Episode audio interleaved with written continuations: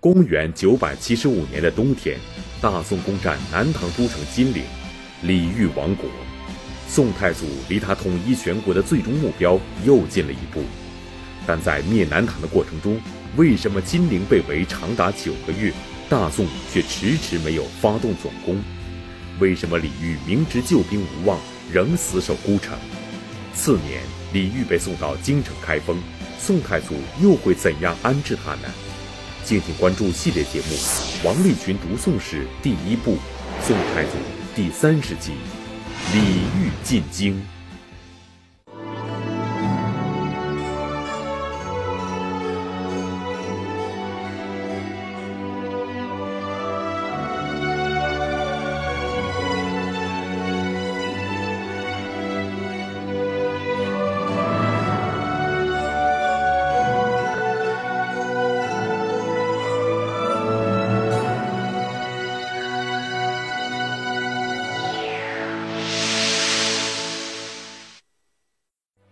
元九百七十五年，也就是从开宝八年的春天到冬天的十一月，大宋军队持续围困金陵，长达九个月。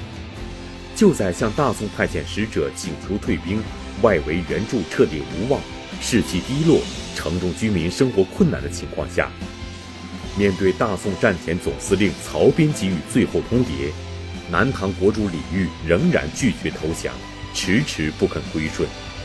于是，十一月二十七日的最后期限一到，大宋立刻对金陵发起全面进攻，金陵顿时失陷。李煜率领众臣奉表纳降，仓皇辞庙，南唐灭亡。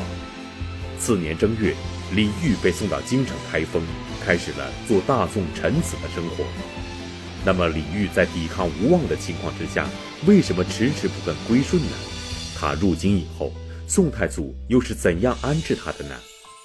河南大学王立群教授为您讲述系列节目《王立群读宋史》第一部《宋太祖》第三十集《李煜进京》。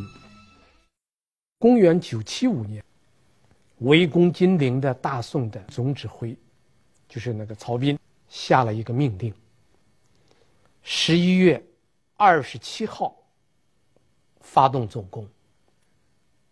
二十七号总攻，告诉李煜，让李煜投降。结果，李煜怎么办呢？李煜是宁死不降。结果到了十一月二十七号这一天，这曹兵还真说准了，这一天到了金陵城，当天就被攻破了，一天就把城攻下来了。然后，李煜就被押送到北宋的大宋的都城开封去了。那这件这个过程啊，大体就是如此。这里有两个问题，一个问题就是李煜为什么在绝望的情况下宁死不降？为什么？第二，李煜被押送到京城以后。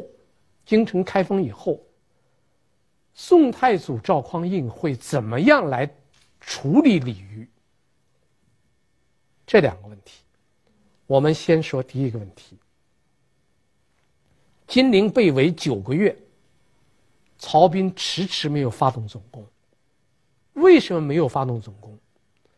因为赵匡胤给他的命令中间有八个字，这八个字是不可急攻。使自归顺，不要急于攻打，让他自己归降。说赵匡胤对拿下南唐，他是非常讲究的。然后曹彬就通知李煜，叫他准备投降吧。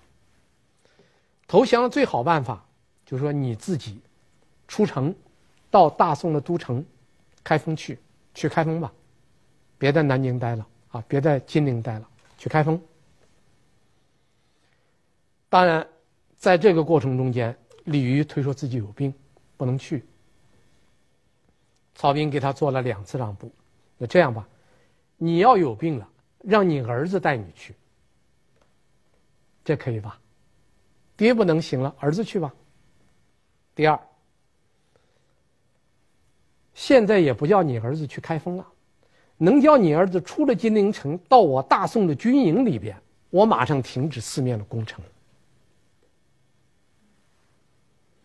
应当说，曹彬做了两次让步，李煜怎么办呢？李煜还是不降。这时候城中的情况已经非常危险了，危险到一斗米能卖一万钱，就城中断粮了。在这种情况下，李煜为什么还不降呢？也就是我们开始问的两个问题：为什么一直不降呢？这里有三个原因。第一个原因，城池坚固。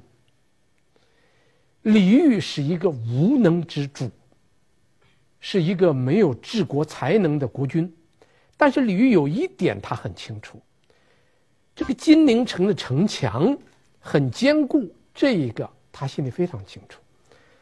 从他爹中主李璟到后主李煜，两代国君都在一件事上下了功夫。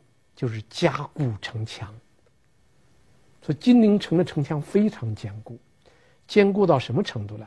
坚固到二百多年以后，南宋的大诗人陆游去到金陵的时候，看到当时的金陵城，还觉得金陵城确实修的太坚固了。这就是李煜宁死不降非常重要的个原因。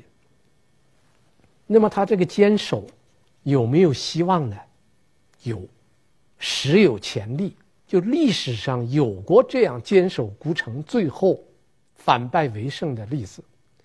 这个指的就是公元九六九年，赵匡胤带大军去打北汉的都城太原，结果打太原没打下来，包括用水攻都没有把太原打下来。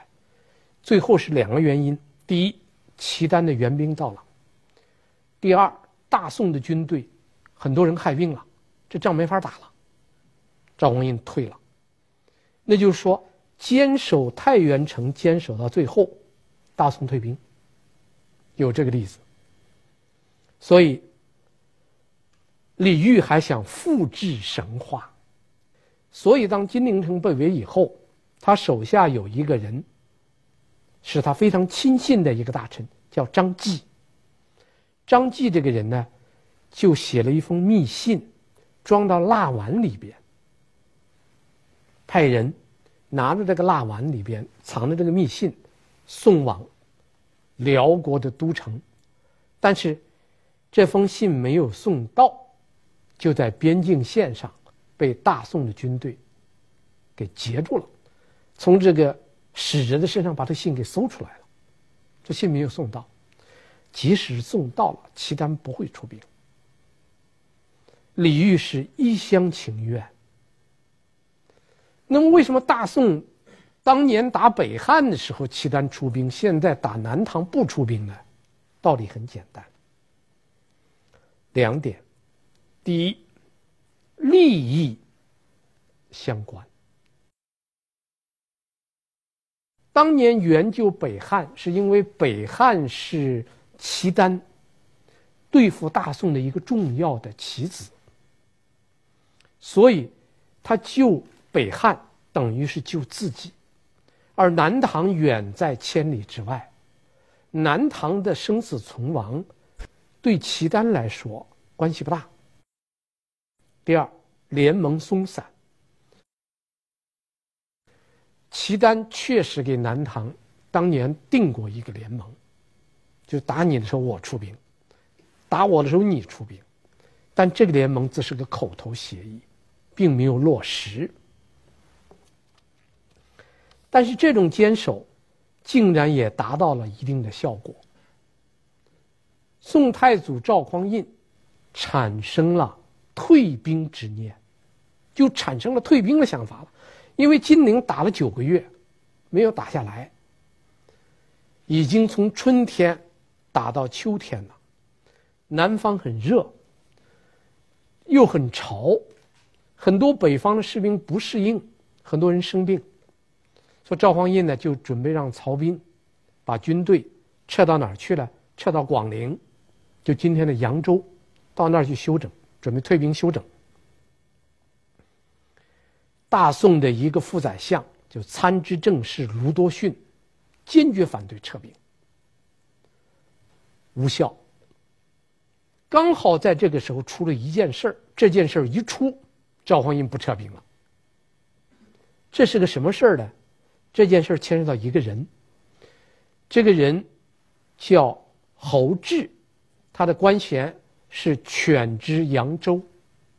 所谓犬知扬州，就是代理扬州市长，就这么一个人。侯志这个人出了个什么问题呢？受贿。所以赵匡胤调他到京城去接受调查。侯志很害怕，就找卢多逊，请他帮忙援救自己。卢多逊说：“这个忙不好帮，我只能给你出个主意，你怎么办呢？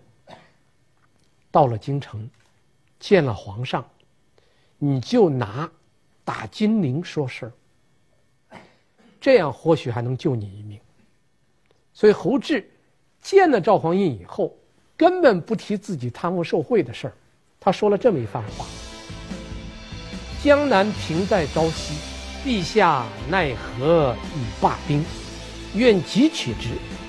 臣若误陛下，请夷三族。江南可破，是指日可下的。你这时候为什么要退兵呢？”假如我说了话坏了你的大计，那么我情愿不是我一个人受罚，夷三族。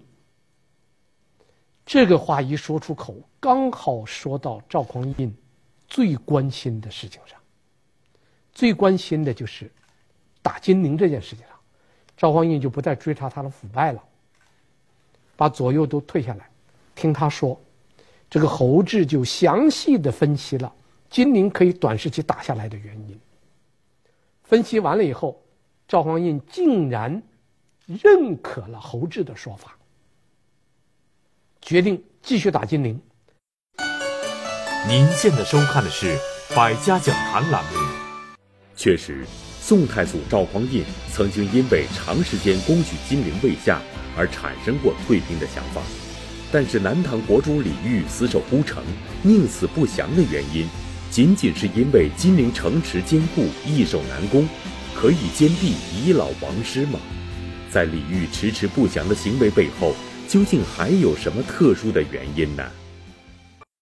第二个原因是亲信蛊惑。李煜是一个头脑很糊涂的人。李煜是个什么人呢？李煜是个文人，而且是一个艺术家。他有这方面的气质，但他不是一个治国的政治家，所以李煜呢也懒得操心，他把所有的国家大事都交给两个人去处理。这两个人他最信任的，一个叫陈桥，一个叫张继，这两个人去替他处理国政，而这两个人都主张抵抗到底。这很简单，抵抗到底，只要这个国保住了。他两个的地位跟荣华富贵就保住了，一旦国保不住，城被攻破，这两个人也随着这个国的灭亡，也要亡家，他的家也会破败，所以他两个坚决抵抗到底，李煜就听他俩的。第三个原因是不甘为奴，他作为南唐一代国主，一旦投降以后。就成为亡国奴。那个君临天下给亡国奴，这个之间的差距落差太大了，这也是李煜坚持不降的原因之一。所以李煜，尽管曹兵再三告诉他总攻的时间，二十七号总攻时间到了，李煜就推三阻四，就是不降。结果二十七号临近的时候。不是李煜这儿出问题了，是曹彬那儿出问题了。大宋的前敌总指挥曹彬病了，说自己病了，不能上班了。结果很多将领都来看曹彬，他是主帅啊，手里还有尚方宝剑，都来看他，问他得了什么病。曹彬说了一番话：“余之病非药石所愈，须逐公共为信之。破城日不妄杀一人，则彬之疾愈。我的病不是药能够治好的，只要你们能发个誓，把金陵攻破以后，不随便杀一个人，我的病立马就好。我就害了这个病。那主帅一说这个话，底下所有的将领都在曹彬的病榻之前焚香发誓。等他焚完香、发完誓以后，曹彬立即从床上一蹦起来了。好了，这叫什么呢？装病。为什么装病？因为赵匡胤在派他出征的时候就告诉他：城破之日，不得妄杀一人。古代的那种攻坚战，特别是打一座城打得很难的时候，会死很多人。所以城破以后呢，攻城这一方都杀红眼了，然后到城里边就乱杀一通，就造成屠城。赵匡胤想这一次一定不能屠城，特别不能杀李渔。所以，太祖圣谕是病因，众将立誓是良药，所以良药一到，这个曹彬的病就好了。所以，到了这个。公元九七五年的十一月二十七号，金陵城准时被攻破，非常守时。说这一天攻破，果然就这天攻破。开始李煜不信，李煜说：“这么坚固的城池，你说哪一天破就哪一天破吗？”还真应了曹彬的话，真是十一月二十七那天就把城破了。史书记载攻城，只写了两个字。叫城陷，可见那个仗没怎么打，城就陷落了。那李煜怎么办呢？李煜原来准备了一大堆柴草，而且放了个话，说城破之日，他要带着全家的人跳到柴草上自焚，自己把自己烧死。这个话传到赵匡胤那儿。赵匡胤说了一番入骨三分的话：“此错大而语，徒有其口，必无其志。渠能如是，孙浩叔宝不为降龙。”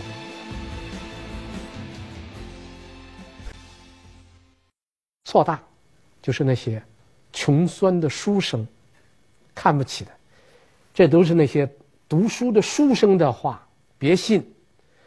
如果他要。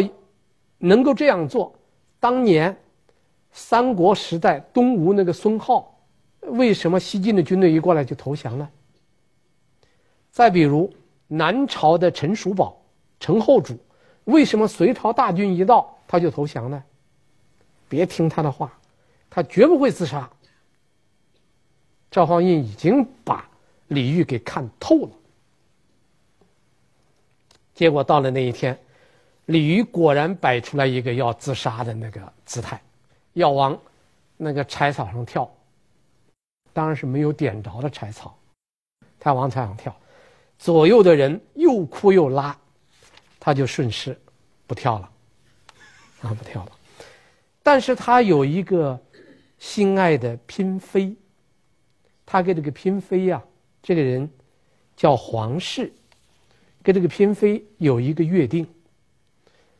因为李渔和他的父亲，就是南唐中主李璟，两个人都非常善于书法，而且他们搜集了大量钟繇和王羲之的亲笔写的那个书法，有那个墨宝在那存着。李煜就给这个皇室商定：假如城被攻破的时候，这些东西不要让它流失掉。你把我们几代人收藏这些著名的字画一把火全烧。所以这是个非常可惜的一件事情。中游给王羲之的书法作品，就在城破之日，这个皇室把它点着了，烧了。两个大臣呢，陈桥和张继呢，这两个大臣情况表现也不一样。陈桥主张李煜背水一战，然后自杀殉国。李煜是光哭，不说话，啊，光哭不答应。最后这个陈桥说了几句话以后，就自杀了，上吊自杀了。说了哪几句话呢？臣负陛下，愿加贤鲁。若中朝有所诘问，请以臣为辞。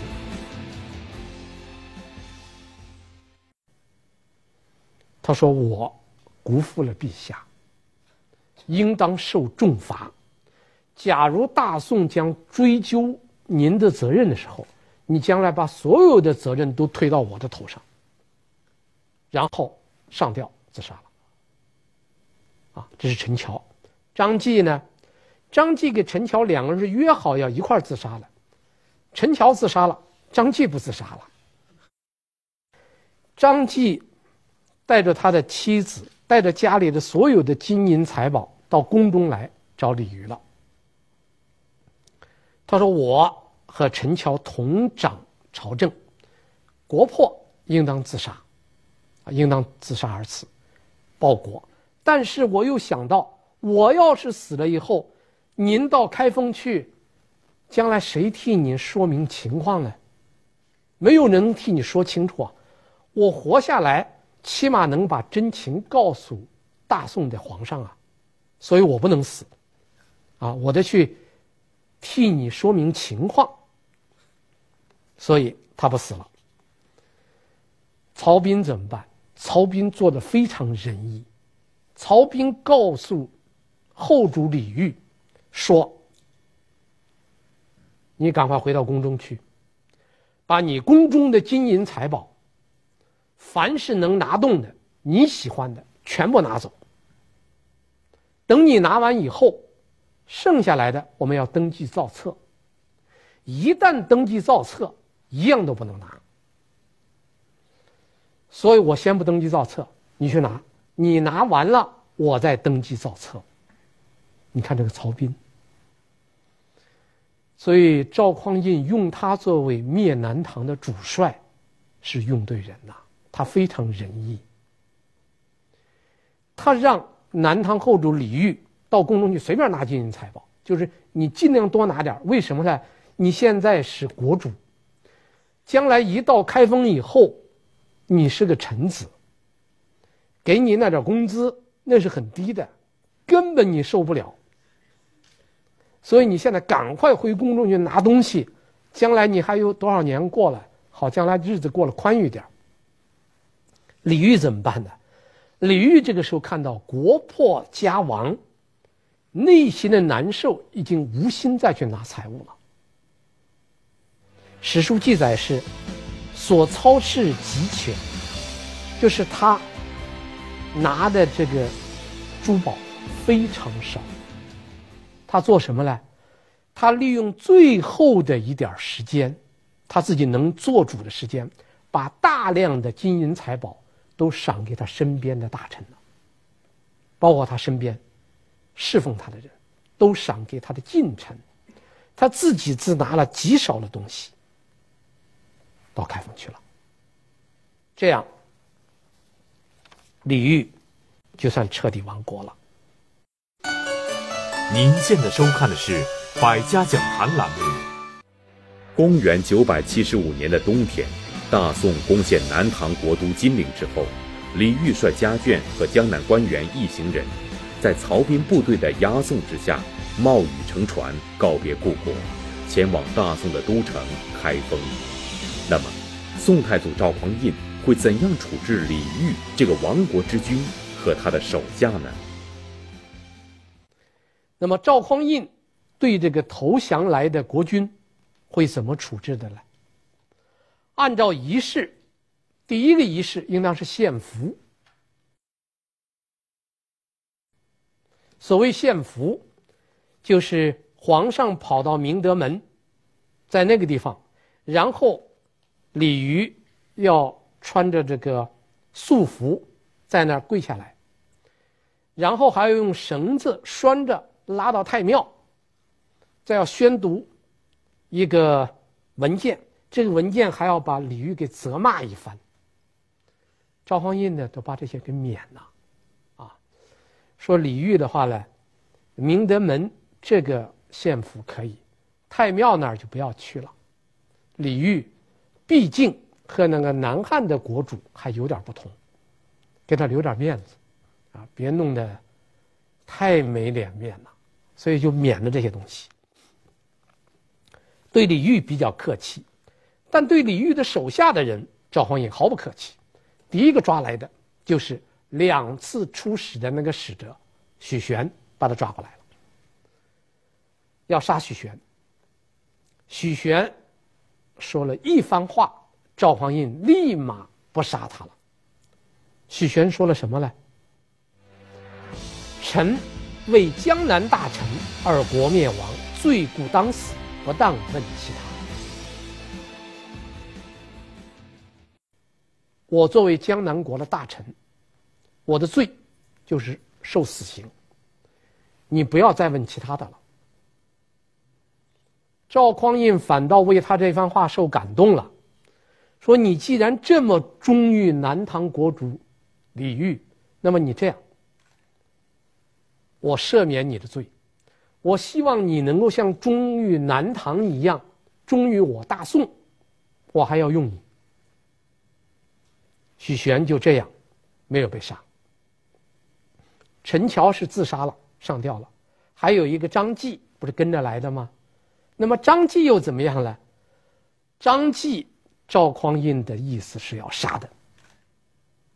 张继赵匡胤杀，因为知道张继是南唐国主李煜最重要的左膀右臂之一，所以要杀他。这个张继也不是一个心术很好的人，我们下面还会讲到。结果这个张继呢，赵匡胤拿出来了罪证，就是张继在金陵被围的时候写给湖口的军队一封密信，调湖口的军队来驰援金陵。这封密信拿出来让张继看，要定张继的罪。张继也说了一番话。犬吠非其主，此其一耳。他上作，今得死，臣之分也。狗只要是狗，它都对不是它主人的那个人汪汪叫，这叫犬吠非其主。只要不是它主人，狗就会咬。这很正常。我的罪可不止你这个拿出来这一封信，我的罪多了。今天处死我，那是我应得的，硬气的很。我们说这个徐玄的硬，我个人觉得还是值得相信的，但是张继的硬，应当打个问号。张继是个品德很差的人，他这个话尽管说的很硬，我觉得这是装的。张继当然这一说了这番话以后，张文也没杀他，把他留下来了。留下来以后，这个张继是经常跑到已经成为亡国之君的李煜这儿来，来这儿不是慰问李煜的，来到李煜这儿是什么东西呢？是来淘宝的，就说你那儿还有什么宝物？其实李煜走的时候，曹彬让他拿宝，他没拿。这个张继三番五次的来，隔三差五的来，最后李煜没有办法，就把自己一个白金的洗脸盆儿给了张继，连脸盆都给了。你看这个张继，他是李煜最信任的两个大臣之一，而且在陈桥自杀的时候他没有死。现在看到自己的老主人落难了，不是来慰问的。不是来帮助的，而是来讨宝的。所以最后，李煜把自己的洗脸盆、白金脸盆都给他了。所以张继他这个是不是说的那么硬气？我觉得这个话不太可信。总而言之，李煜最后被封为右牵牛卫上将军，还封了一个侯，但那个名称很不好听，叫伪命侯。这是一个惩罚性的一个称呼，这个称呼是说他没有自动归降，城破才投降的。您现在收看的是《百家讲坛》栏目。尽管宋太祖对李煜表现出了很大的宽容，但是李煜降宋后的日子并不好过。过去身为一国之君的自在与前呼后拥。和现在身为大宋臣子的谨慎与低声下气，这种巨大的反差让李煜非常抑郁。根据记载，李煜在京城开封生活了两年多之后，也就是公元九百七十八年的夏天，突然去世。虽然正史中记载李煜是病死的，但是宋代的笔记中却说，李煜是被宋太宗赵光义用千机药毒死的。那么宋太宗下药毒死李煜，这种说法有什么依据呢？为什么当初宋太祖没有杀死李煜，到了宋太宗却非要置他于死地呢？为什么要把他毒死了？连他哥哥赵光义都能容忍他，他弟弟赵光义为什么不能容忍他呢？这个说法不一，大概有这么几种原因：第一，文字惹祸。李煜亡国之后，写了很多伤感的词，其中最有名的叫《虞美人》，就大家非常熟悉那个“春花秋月何时了，往事知多少。小楼昨夜又东风，故国不堪回首月明中。雕栏玉砌应犹在，只是朱颜改。问君能有几多愁？恰似一江春水向东流。”就这首词。传出去了，而且传得很广，引发了很多人对李煜的同情。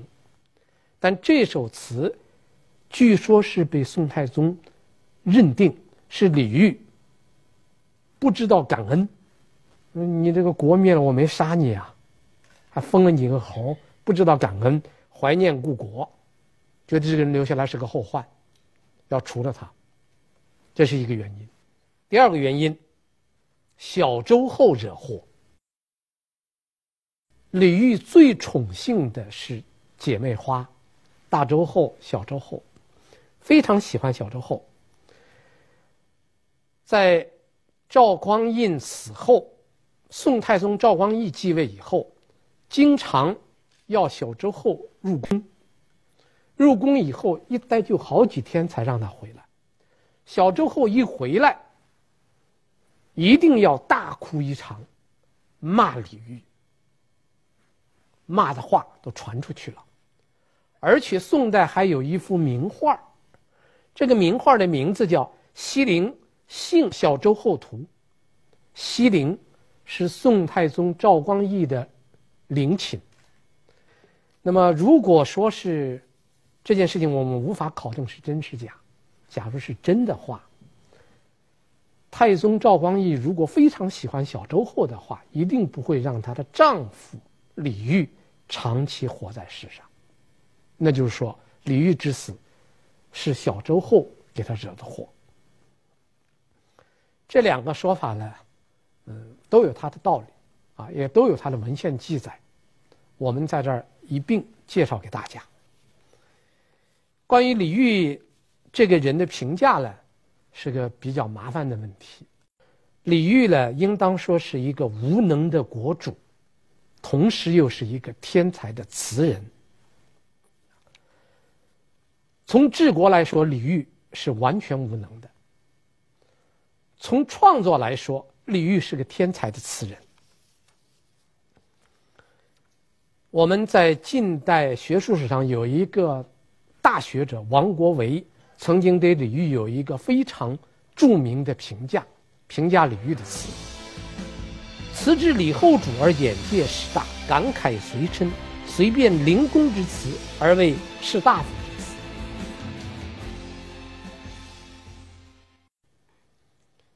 王国维这个评论现在被国内的史这个研究界广泛的认同，认为李后主在词的发展史上是个关键性的人物。他把这个乐工、伶工们创作的词变成士大夫之词，这个转折点就是李煜。当然，李煜的最后的这个灭亡，更重要的原因，应当是归结为一个字，叫势。中原地区是作为传统的封建帝国的核心地区，它要逐步的荡平周边的割据政权，这叫大势所趋。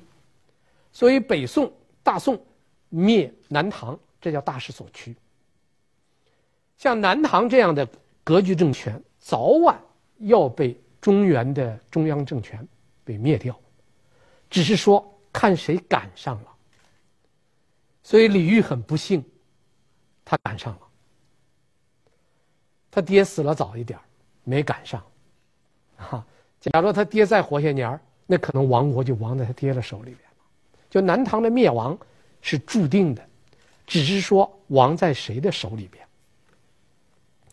对于赵匡胤来说。他最关心的，不是说南唐的国主是个好皇帝还是个坏皇帝，他不关心这，他最关心的是南唐这块地是我的还是别人的，他最关心这个问题。所以在灭了南唐以后，南方只剩下两个割据政权了，一个叫吴越，一个叫张全。那么赵匡胤。下面对这两个割据政权会采取什么样的做法呢？请看下集《迁都之争》。谢谢大家。赵匡胤陈桥兵变后，直接在后周都城开封的基础上建立了大宋的江山，等于说他没有新建都城。但是在赵匡胤统治末期，他突然有一个想法，那就是迁都，这就奇怪了。赵匡胤为什么突然会有迁都的想法？在他迁都的背后，到底隐藏着什么隐情呢？敬请关注纪录节目《王立群读宋史》第一部《宋》第三十一集《迁都之争》。